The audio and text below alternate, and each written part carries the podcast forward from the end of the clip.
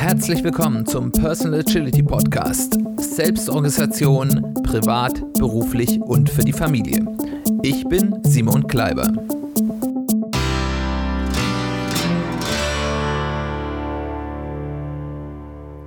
Herzlich willkommen zu einer weiteren Folge des Personal Agility Podcasts. Schön, dass du eingeschaltet hast. Schön, dass du wieder dabei bist.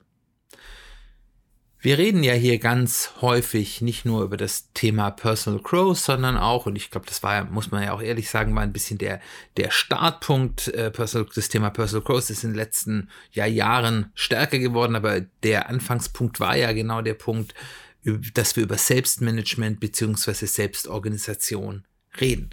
Und wenn wir über Selbstmanagement beziehungsweise Selbstorganisation reden, dann reden wir meistens über Zeitmanagement. Ich habe das auch sehr lange so gemacht.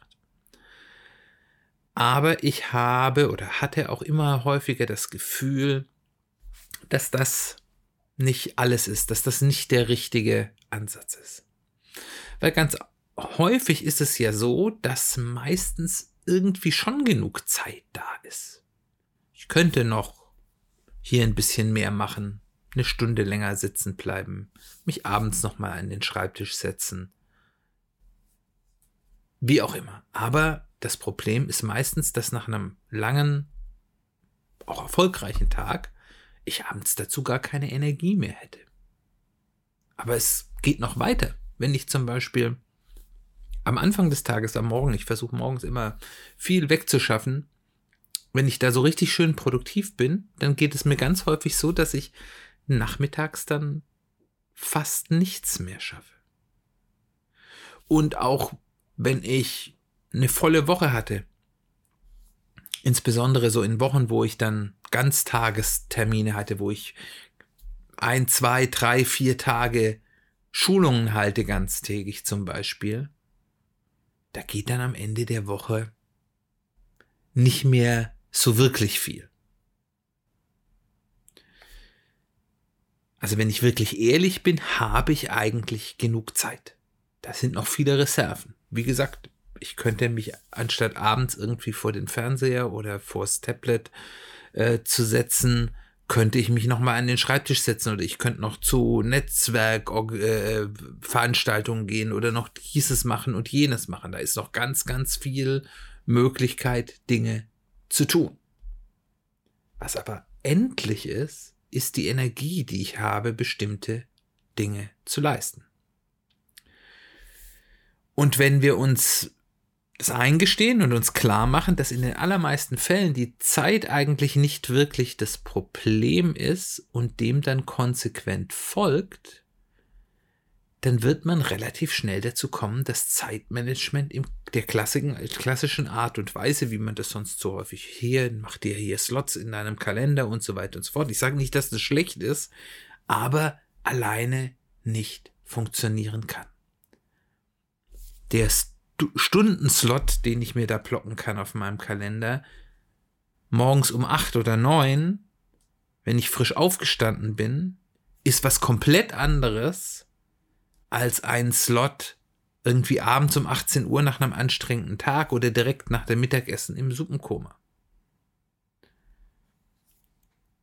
Und wenn ich davon ausgehe, dass das trotzdem so ist, dass ich trotzdem sagen kann, oh, ich brauche hier eine Stunde oder ob ich das jetzt hier mache oder hier, und so wird ja auch im Beruflichen noch viel schlimmer, aber äh, wenn man so schaut, wie, wie Taskplanung bei Unternehmen häufig ab, äh, stattfindet. Das ist ja, wo ich mein Hauptgeschäft habe. Ähm, aber auch wie wir es so typischerweise im, im ähm, Privaten tun, wenn ich das also, also trotz dieses besseren Wissens davon ausgehe, dass eine Stunde eine Stunde ist, dann ist Scheitern vorprogrammiert.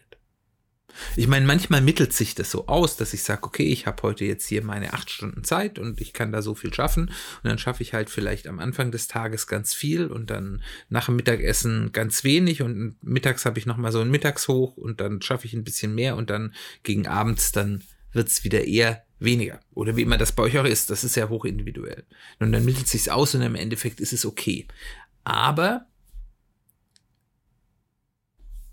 wir versuchen ja dann, wir messen uns ja dann häufig an unseren guten Stunden in der Planung und sagen, ja, das habe ich da in einer Stunde geschafft, dann kann ich ja hier noch mal ein bisschen mehr machen. Dann produzieren wir Tage, wo wir anfangen, am Anfang des Tages, am Vormittags häufig, so richtig toll was weggearbeitet haben, auf das wir eigentlich wirklich stolz sein sollten. Aber dann schaffen wir nicht mehr alles am Nachmittag, weil wir ausgelaugt sind und sind dann unzufrieden mit uns selbst, obwohl wir eigentlich einen total zufriedenen Tag haben.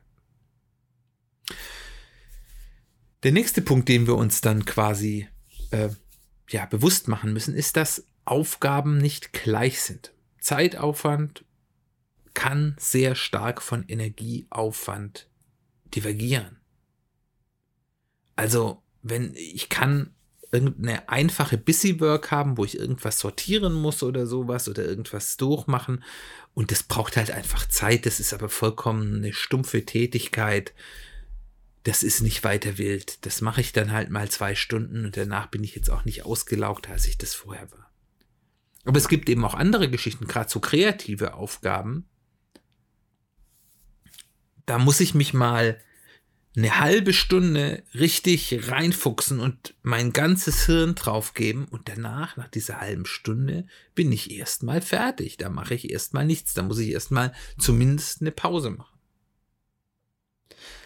Und wir haben es ja jetzt gerade schon ein bisschen davon gehabt, so Kreativität und so. Es gibt, glaube ich, das ist zumindest meine Beobachtung, auch unterschiedliche Arten von Energie.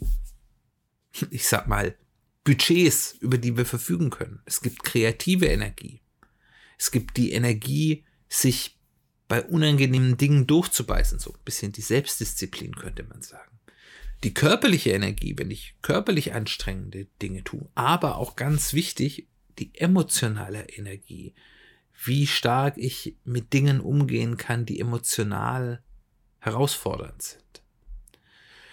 Und diese unterschiedlichen Energien sind erstmal unabhängig, das ist zumindest meine Beobachtung, ich habe da keine wissenschaftliche äh, Fundierung hier, aber diese unterschiedlichen Energien sind erstmal unabhängig voneinander. Ich habe ein gewisses Maß an kreativer Energie, ich habe ein gewisses Maß an Crit, würde man im Englischen sagen, der, der Energie, die ich brauche, um mich mal wo durchzubeißen. Ich habe ein äh, unabhängiges Maß an körperlicher Energie und ich habe ein unabhängiges Maß an emotionale Energie und ich kann die auch erstmal unabhängig voneinander nutzen, aber sie haben doch eine Abhängigkeit zusammen. Wenn ich körperlich total ausgelaugt bin und mich richtig fertig gemacht habe, weil ich irgendwas total, ich den ganzen Tag irgendwelche schweren Dinge geschleppt habe, dann bin ich erstmal fertig und dann kann ich auch meine meine ähm, ja, kreative Energie nicht mehr so nutzen, wie wenn ich frisch aus dem Bett komme und frisch ausgeschlafen bin, obwohl ich beim Säckeschleppen überhaupt nichts Kreatives getan habe.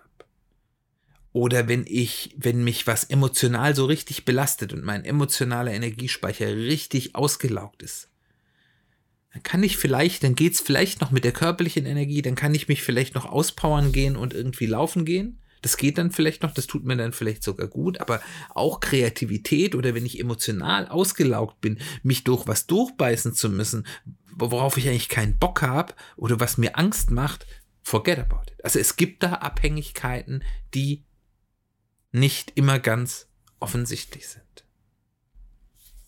Und es gibt, glaube ich, auch unterschiedliche Zeiten, unterschiedliche Situationen, wo wir besser darin sind, bestimmte Dinge zu leisten als in anderen Situationen.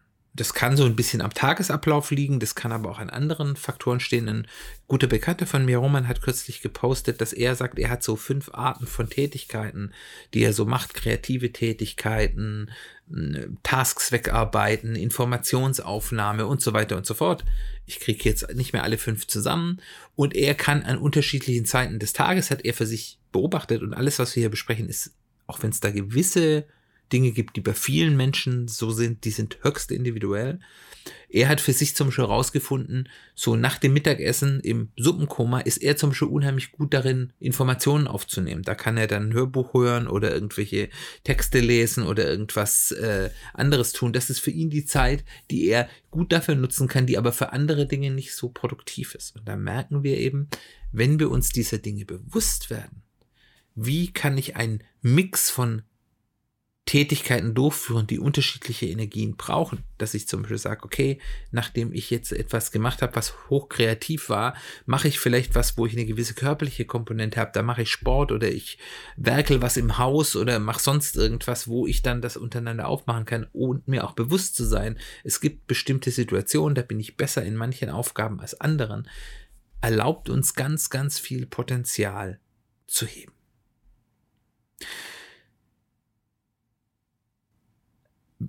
Und ich bin jetzt schon so ein bisschen in die Praxis reingegangen, aber die Frage ist natürlich, ist, wie können wir jetzt mit weniger Zeitmanagement, das natürlich trotzdem nicht unwichtig ist, gerade bei externen Faktoren wie Terminen oder Deadlines, wie können wir dann dahin kommen, dass wir weniger Zeitmanagement machen, was wir natürlich nicht komplett lassen sollen, aber eben mehr ziehen zu mehr Energiemanagement. Ich habe mal so ein paar Punkte mir aufgeschrieben, die ich gerne mit dir teilen möchte. Das erste ist beim Ziele setzen beziehungsweise beim Planen von Tätigkeiten für einen bestimmten Zeitraum, ob ich jetzt für den Tag plane oder für die Woche plane, nicht nur auf die zeitliche Komponente achten. Es ist eben ein Unterschied, ob ich eine easy peasy zwei Stunden Aufgabe habe oder eben ein dickes Brett, wo ich meine ganze Kreativität verbrauche, für nur eine halbe Stunde mache. Das sind zwei sehr, sehr, das ist nicht das eine viermal so viel als das andere. Das, erstmal sich dessen bewusst zu werden, was habe ich denn hier eigentlich vor mir? Ist das eine Aufgabe, die eher zeitintensiv ist, aber Low Energy, sage ich mal, oder ob ich hier was habe, was einen hohen Energieaufwand hat, aber vielleicht zeitlich nicht so kritisch ist sich dessen erstmal bewusst zu sein und dann dementsprechend zu sagen, das kann ich heute noch mitmachen oder das kann ich nicht mitmachen. Der zweite Punkt ist, sich den unterschiedlichen Arten des Energiebedarfs bewusst zu sein. Muss ich hier ein schwieriges Gespräch führen, was vielleicht meine emotionale Energie sehr stark beeinflusst? Habe ich hier eine sehr kreative Aufgabe? Habe ich was, wovor ich ein bisschen Bammel habe, wo ich mich durchbeißen muss? Sich dessen bewusst sein und auch dann hier wieder für einen guten Mix von Aufgaben unterschiedlicher Charakteristika, von Arten der Energie, die ich benötige, aber eben auch von Zeit-Energie-Verhältnis hinkomme.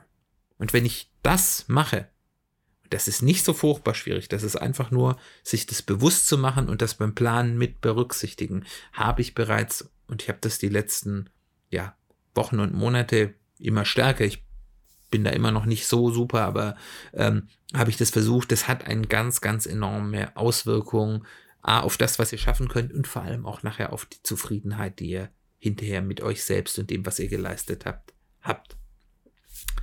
Der nächste Punkt ist eine klare Trennung zwischen elementaren Fokusaufgaben, das sind häufig eben dann die, die einen sehr hohen Energie- Bedarf haben, die ich sage, das möchte ich heute schaffen und wenn ich heute sonst nichts anderes schaffe, ist es immer noch ein erfolgreicher Tag und eben nice to have Aufgaben. Was total schlecht ist, ist, wenn ihr euch in eure nice to have Aufgaben, die ihr sozusagen sagt, naja, das kann ich vielleicht noch mitmachen, wenn ich Lust habe, da eine Aufgabe mit einem hohen Energieaufwand reinpackt. Das geht meistens schief. Dann, wie schon gerade angedeutet, nutzt unterschiedliche Blöcke der Zeit für unterschiedliche Aufgaben. Zum Beispiel morgens kreative Dinge durchmachen oder Dinge, durch die man sich mal durchbeißen muss. Nach dem Mittagessen, zumindest ist es bei mir so, mache ich gerne so Busy Work, so Bürokratie wegarbeiten, Mails be äh, beantworten, wo ich nur bedingt viel denken muss, ähm, was eben gut geht. Oder dass ihr euch dann zum Beispiel irgendwie eine körperliche Aufgabe, eine Aufgabe, wo ihr was im Haus erledigen müsst oder irgendwie Erledigungen machen. Das sind super Dinge, die man machen kann, wenn man gerade nicht so das super Energielevel hat. Und das kann man eben auch über die Woche verteilen, dass man sagt, okay, ich hatte jetzt keine Ahnung, Dienstag, Mittwoch habe ich zwei anstrengende Tage, da weiß ich, danach bin ich ziemlich ausgelaugt, dann nehme ich mir vielleicht dann für den Donnerstag und den Freitag eben eher auch wieder Aufgaben vor, die ich eher dann durchführen kann, wenn ich ausgelaugt bin und nicht die Dinge, wo ich wieder meine volle Energie am Start haben muss. Dann, weiterer Punkt, schaffe dir für unterschiedliche Aufgaben die richtige Umgebung. Und was für dich die richtige Umgebung ist, ist wieder eine sehr individuelle Sache. Also ich kann jetzt mal Beispiele von mir machen. Also zum Beispiel, wenn ich so Busy Work mache, wenn ich irgendwie so Sachen Buchhaltung, irgendwelchen bürokratischen Schnickschnack mache, da kann ich nebenher einen Podcast hören oder ein YouTube-Video laufen lassen. Das macht mich sogar tendenziell eher produktiver, weil es mich von der Stumpfheit der Aufgabe ablenkt, aber es lenkt mich nicht so weit ab, dass ich irgendwie langsamer oder schlechter die Aufgabe durchführe. Bei kreativen Aufgaben muss ich mich abschotten. Da mache ich mir irgendwie eine ganz leichte Hintergrundmusik, irgendwie so eine Lo-Fi-Playlist auf Spotify oder so an ähm, äh, die, die wirklich, die mich so ein bisschen abschottet, die aber null ablenkt und vor eben diesen Arbeiten auch zu schauen, dass ich Unterbrechungsgefahren reduziere, dass ich zum Beispiel sage, wenn es bestimmte Dem Dinge gibt, die hochkommen könnten jetzt in den ein, zwei, drei, vier Stunden, die ich mich jetzt darauf konzentrieren will, ähm, dass ich eben hier sag, ich rufe die Leute, die mich anrufen könnten, in der Zeit vorher an und kläre vielleicht Dinge oder ich, ich schaue, dass bestimmte Dinge laufen, dass die Leute nicht auf mich zurückkommen müssen in der Zeit, um eben einfach diese Unterbrechungsgefahr zu reduzieren oder eben einfach auch zu Hause Bescheid sagen, ich bin jetzt hier mal an was, ich muss mich mal konzentrieren, bitte, wenn es nicht ganz ultra dringend ist, stört mich jetzt mal für die nächsten zwei, drei Stunden nicht. Äh, das sind ja einfache Dinge, die ich machen kann. Und auch hier ist das wieder eben höchst individuell, was du genau brauchst, was für dich die richtige Umgebung ist, um deine Aufgabe gut durchzuführen, musst du für dich selbst rausfinden. Da kann man durchaus auch mal experimentieren. Das ist sehr wertvoll. Äh, und ich habe für mich gemerkt, dieses Umgeh, wenn, wenn ich zum Beispiel etwas mache, wo ich mehr meines Hirns brauche als für Buchhaltung zum Beispiel und ich habe dann im Hintergrund noch irgendwie den Podcast oder das YouTube-Video laufen, weil ich habe es noch laufen gehabt und ich habe es nicht ausgemacht, bin ich um Längen geringer äh, effektiv, als wenn ich mir wirklich vorher bewusst diese Rahmenbedingungen gesetzt habe. Der nächste Punkt ist, mir die Anlaufenergie zu reduzieren. Das ist ja ein Punkt, den haben wir schon häufiger mal, mal genannt. Äh, und ich glaube, das ist eben auch ein ganz mächtiger Wirkfaktor. Anlaufenergie ist, wie viel Energie muss ich eigentlich aufwenden, um überhaupt loszukommen. Kann man das mit dem Auto übertragen sehen? Wie viel Energie muss ich denn aufwenden, um erstmal ins Rollen zu kommen? Und wenn ich dann mal im, im Rollen bin, dann, dann läuft's auch. Ähm, und was produziert hohe ja, Anlaufenergie ist erstmal eine Ungewissheit, wenn ich nicht so richtig weiß, wie fange ich denn jetzt damit an. Die Angst vor Ergebnissen, dass ich eben sage, okay, ich mache das jetzt und ich bin mir unsicher, was dabei rauskommt und äh, ich habe ein bisschen Angst davor, dass da vielleicht was bei rauskommt, was mir nicht so in den Kram passt. Äh, und, und ähnliche Dinge eben, auch das ist ja eine Form der Ungewissheit. Also Ungewissheit ist ein ganz starker lähmender Faktor. Und ich kann eben diese Anlaufenergie durch Vorbereitungsaufgaben ähm, lösen. Das kann eben zum einen sein, dass ich sage, ich nehme dann mal paar Tage vorher Zeit und das, da ich da ja noch nichts tue, hat das weniger emotionalen Widerstand und deswegen fällt mir das leichter. Ich kann mir mal überlegen, ja, wenn ich das denn mache, wie gehe ich denn da vor? Was sind denn da meine ersten Schritte? Wie will ich da loslegen? Und wenn ich das gemacht habe, schreibe ich mir das beim anderen Task mit dazu und dann ist es erstmal fertig. Oder ich kann eben überlegen, was könnte denn hierbei rauskommen? Was könnten da mögliche Ausgänge sein? Was sind die, die ich mir erhoffe? Was sind die, die ich mir weniger erhoffe? Was mache ich denn, wenn das eine oder das andere eintritt. Auch hier tue ich noch nichts, ich bin noch in der Theorie, ich fühle mich noch sicher, mein Fight or Flight äh, ja, Mechanismus im Gehirn springt noch nicht an. Und wenn ich dann aber eben mit dieser zusätzlichen Information und der Sicherheit und weniger Ungewissheit an die Aufgabe gehe, verringert das eben die emotionale Reaktion und damit eben auch die Anlaufenergie, die ich brauche, erheblich. Last but not least, versuch in den Flow zu kommen. wie viel Energie ich habe, ist nicht statisch. Und jeder hat es schon mal erlebt, dass man sich so richtig in so eine Aufgabe reingekruft hat und dann in so einen Zustand kommt, in dem einfach alles leicht von der Hand geht, wo auf einmal alles nicht mehr so schwierig ist, sondern man so einen richtigen Lauf hat. Man sagt, man ist dann in einem Flow State, also einem Fluss. Man ist im Fluss, ist ja auch ein deutsches Wort, sehr, sehr schön. Und dieser, ein solcher Flusszustand, der ist extrem mächtig, aber eben auch extrem fragil. Man kann aus so einem Flusszustand auch ganz schnell wieder rauskatapultiert werden. Was kann ich denn dafür tun, um die Chancen zu maximieren, dass ich in so einen Flow komme? Das erste ist Fokus schaffen. In Flow kann ich eigentlich nur dann kommen, wenn ich unkonzentriert arbeiten kann. Und Fokus bedeutet sowohl geistig als auch zeitlich. Also zeitlich ist ganz klar, ich nehme mir dann für eine schwierige Aufgabe auch wirklich die Zeit. Ich habe jetzt den Vormittag, ich muss an diesem Vormittag nichts anderes tun und ich konzentriere mich jetzt auf diese eine Aufgabe. Aber eben auch geistig. Habe ich denn andere Dinge denn abgeschlossen oder schwirren mir noch 10.000 andere Dinge? Ach, ich muss noch dran denken, das zu tun oder jenes zu tun und da könnte ja noch was kommen. Weil ich zu viele Dinge gleichzeitig mache, ist ja meistens der Grund.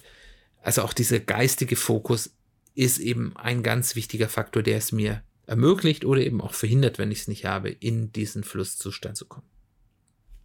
Wie gerade schon beim ähm, Schaffen der richtigen Umgebung gesagt, die Unterbrechungsgefahr zu die minimieren, dafür schauen, dass ich nicht irgendwie andauernd vom Kollegen angestoßen war, ich kannst du mir mal helfen. Es gibt ja da manchmal so, so Möglichkeiten, um so diese Deep Work, ja, Zeit zu generieren, dass man irgendwas, wenn man im Büro sitzt, irgendwie was an seinen Schreibtisch macht, was heißt, bitte nicht stören oder nur im Notfall stören. Oder eben, dass man den Kollegen, die einen typischerweise unterbrechen, sagen, hier, bitte lasst mich jetzt mal in Ruhe. Oder der Familie, wenn man zu Hause im, im Homeoffice sitzt, um eben wirklich diese Unterbrechungsgefahr zu minimieren. Und dazu gehört aber eben auch die Selbstunterbrechung, dass man schaut, bevor ich da dann reingehe, habe ich zum Beispiel was zum Trinken am Platz, habe ich vielleicht irgendwie was, wenn ich nochmal einen Snack brauche, habe ich keine Ahnung, Taschentücher, wenn ich Schnupfen habe. Also Dinge, dass ich die Dinge am Platz habe, die ich brauche, habe ich alle Materialien, die ich unter Umständen brauche, griffbereit. Zum Beispiel Bücher, auf die ich zurückgreifen muss, habe ich die irgendwo griffbereit, habe ich mein ansonstiges Arbeitsmaterial da. Das sind so ganz klassische Dinge, die ja, ja auch aus dem Lean Management kommen, die eben eine, ein unterbrechungsarmes Arbeiten sicherstellen sollen. Und wie eben schon gerade gesagt, dieses gute Umgebung schaffen führt auch dazu, dass die Chancen, äh, in diesen Flow zu kommen, deutlich größer sind. Das waren meine Gedanken. Wie kann ich von reinem Zeitmanagement zu einem guten Mix aus Zeitmanagement und Energiemanagement kommen?